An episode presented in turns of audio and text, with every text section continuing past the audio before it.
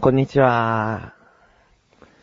もう仕事が始まりまして、もう毎日電車に揺られて行ってるんですけれども、あの帰り満員電車になる時がありまして、それでその満員電車乗ってる時に、ある日、その、赤ちゃんの泣き声がすごいして、んで、もうすごい大泣きしてて、ああ、お母さん大変だなと思って。満員電車だから、ちょっとそこをどこで赤ちゃんが泣いてるかちょっとわかんないんだけど、あ、お母さん大変だなーつって。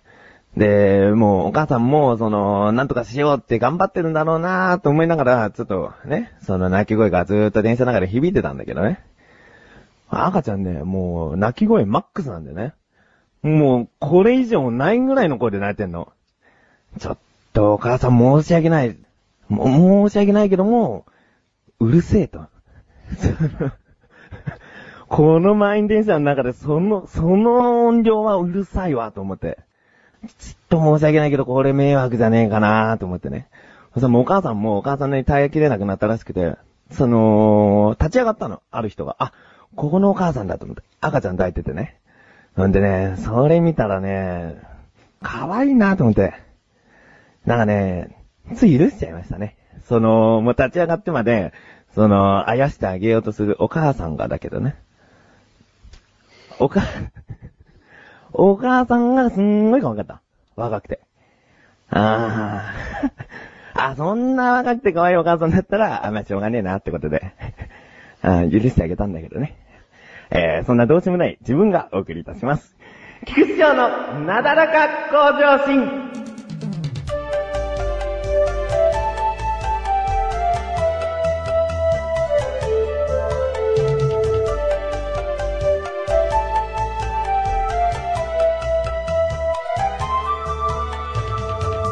えー、少し、あのー遅れてますけれども、年越し鍋でのちょっとエピソードを語ろうかなと思います。えー、年越し鍋っていうのは、その、12月31から1日にかけて、その、学生時代のバイト仲間3人で、その、毎年やっていて、で、去年の暮れで8回目だったんですけども、ちなみにその、あの、バイト仲間3人の2人、自分を除いた2人っていうのは関本と小高は入ってますよね。うん。その、3人で、その、毎年やってるんですけども、それで、その集まった自分以外の2人っていうのは、去年に彼女ができまして、そんで、それぞれの彼女は、あの、年末実家に帰ってしまってるから、その、去年の暮れもまた集まれたわけなんですけども、あ話題はその、自然と恋愛話になってね。ほんでもう、自分だけいない、いないから、質問攻めで。そうしたらね、なんかね、んのろけるでもなしにね、その、なんつうんだろうな、彼女が一番っていうのが伝わってくるわけですよ、二人とも。いやらしいほどにね。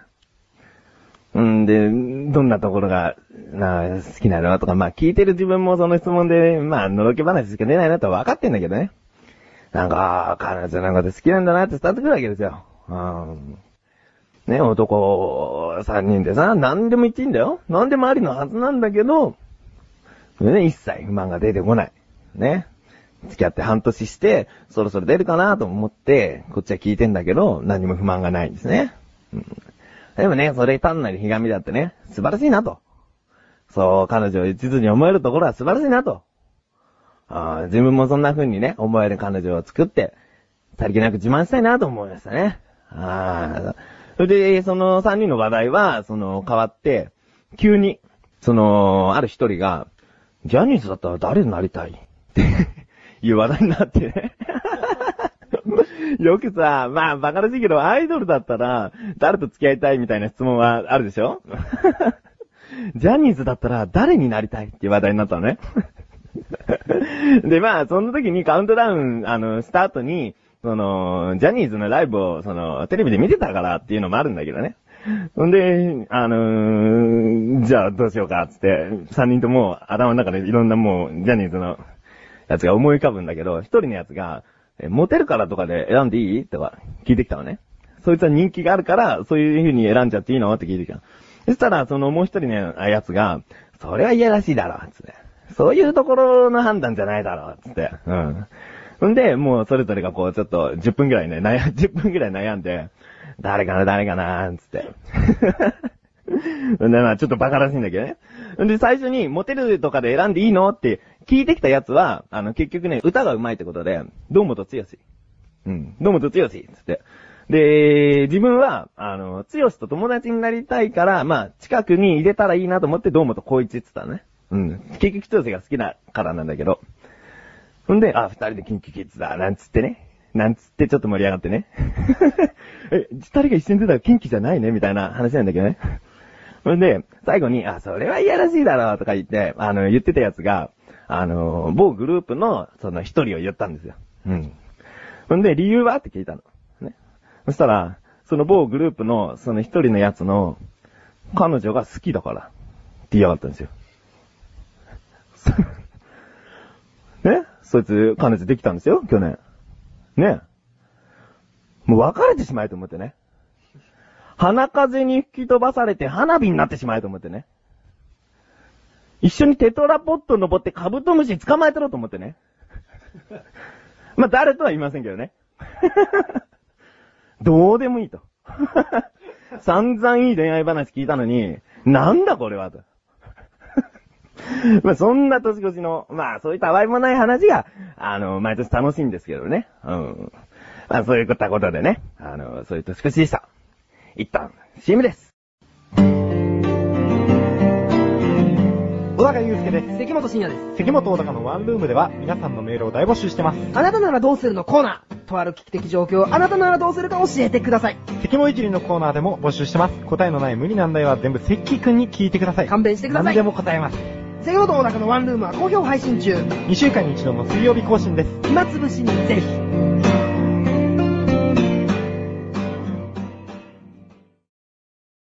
では、コーナーに参りまーす。自力 80%! えー、今回の疑問でーす。お正月のものって、えー、言い慣れてるけども、いろいろあるでしょ？お正月の用語っていう、お正月だからこそ出すものとか、いろいろあるでしょ？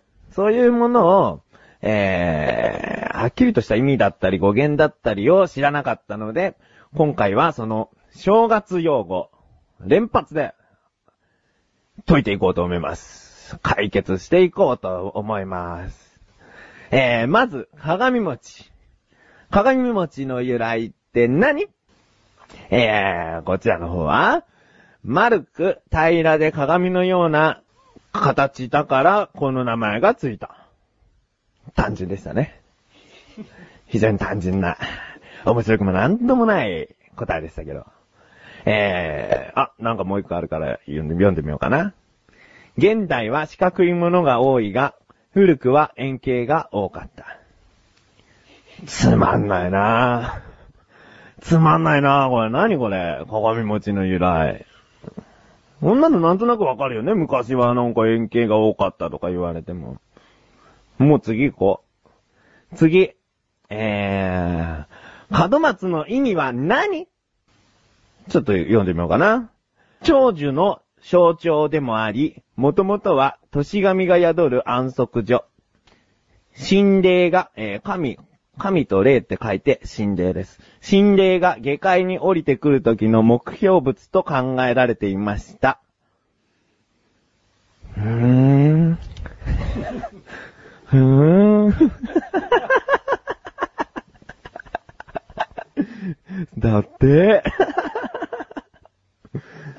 ね、神様、げ、いや、あの、霊が下界に降りてくるときの目標物ね。うーん。そうか。年神が宿る安息所の年神とは、ね。別名をお正月様などとも言われ、お正月様だって。えー、正月に家々に迎えられる神のこと。だって。うーん。だからさっきと同じこと言ってんだよね、これね。ああ、でも、あれだね。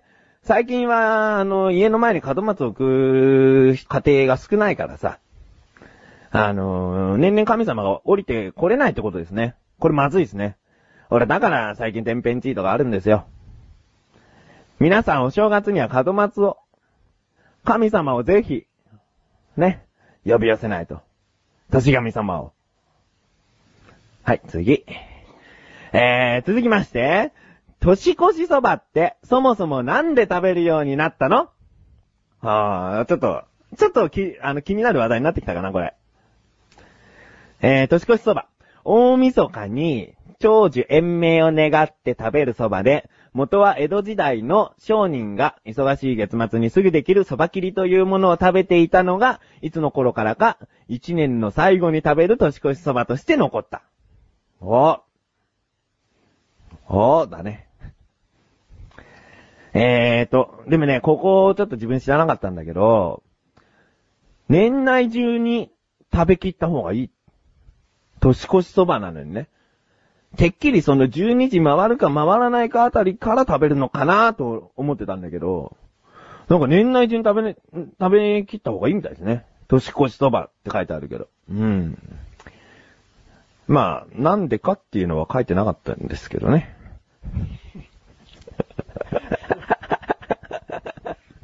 まだある、まだあるよ。うん。まだ、だって連発って言ってるから。まだあるよ、正月用語。あの、正月って意味は何？おうあ、ちゃんとしっかりよ。正月の意味って何？えー、正月の正は改める、きちんとするという意味です。ね？決して休みボケをしたり、お餅を食べ過ぎたり、他人の恋愛話を羨ましく聞いたり、ジャニーズの中で誰になりたいかを話し合ったりする月ではないみたいですね。あー、お正月。えー、続きません。もう終わり。えー、今回の、えーと、自力80%、お正月用語連発だったんですけども、どれか一つ、そのためになることがあったらいいなと思って、えー、今回は4つご紹介いたしました。えー、メールの方、募集しております。何か、あの、わからないことありましたら、ぜひ、菊池翔まで投稿メールをください。えー、投稿メールフォーム変わりました。メールアドレスを、あの、入力しなくても投稿できるようになりましたので、えー、匿名希望の方でも、適当なラジオネームで何通でも送っていただけたらと思います。以上、自力80%でした。エンディングでーす。ちょっと色っぽく言ってみました。えー、ここで、メールをご紹介いたします。ラジオネーム、洋介さん。ありがとうございます。ちょっとなだらか向上心当てってことでもなかったんだけどもね。あの、翔さんっていうことで、あの、ちょっと読んでみたいと思います。えー、横断歩道の緊急招集、新年会バージョン、聞きました。今、あの、1月16日まで限定で、えー新年会の、あの、横断歩道の緊急招集聞けますので、えーそれを聞いていただいたんですね。えー本文。なぜか、ハゲネタになっていましたね。っていうか、新年迎えていないのに、新年の挨拶って、どんな気分でしたか？なだらかが一人な理由がようやくわかりました。今年も、慢心してください。翔さん、生き生きしすぎです。ってことでした。あれ？ちょっと、あの、戻るね。まあ、ハゲネタ多かったね。うん。最、最後、ハゲネタ、あの、三人ともハゲちゃうんじゃないかみたいな話をちょっとしてるんで、あの、気になる人は聞いてくださいね。で、次行きますよ。えー新年を迎えていないのに新年の挨拶ってどんな気分でしたか？だって。迎えてますよ。新しい年に通りましたよ。うん。そんなね。ね、もうまた一人になっちゃったけど、まあ一人でも生き生きやってきますんで。えー、これからもよろしくお願いしますね、洋介さん。では、お知らせです。えー、トップページ赤いムービーボタンよりいけます。第1回作品、スクランブルーム。ぜひ一度はご覧になってください。それからリンクページからいけます。えー、自分のブログ、商談歩道の方も活動の裏話、あの、お話ししておりますので、気になる方、ぜひ見てください。ということで、なだらか向上心、毎週水曜日更新しております。次回もお楽しみによろしくお願いいたします。それでは、お疲れ様です。